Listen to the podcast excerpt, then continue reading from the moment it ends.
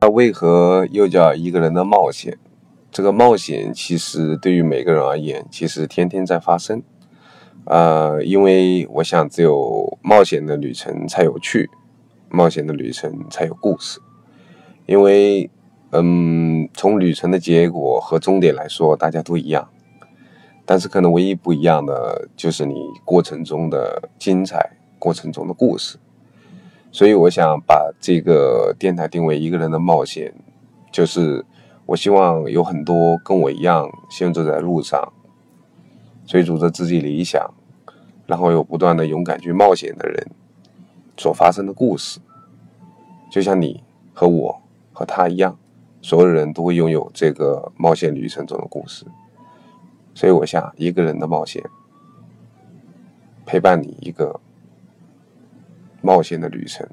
不会那么孤独，一起走，很快乐。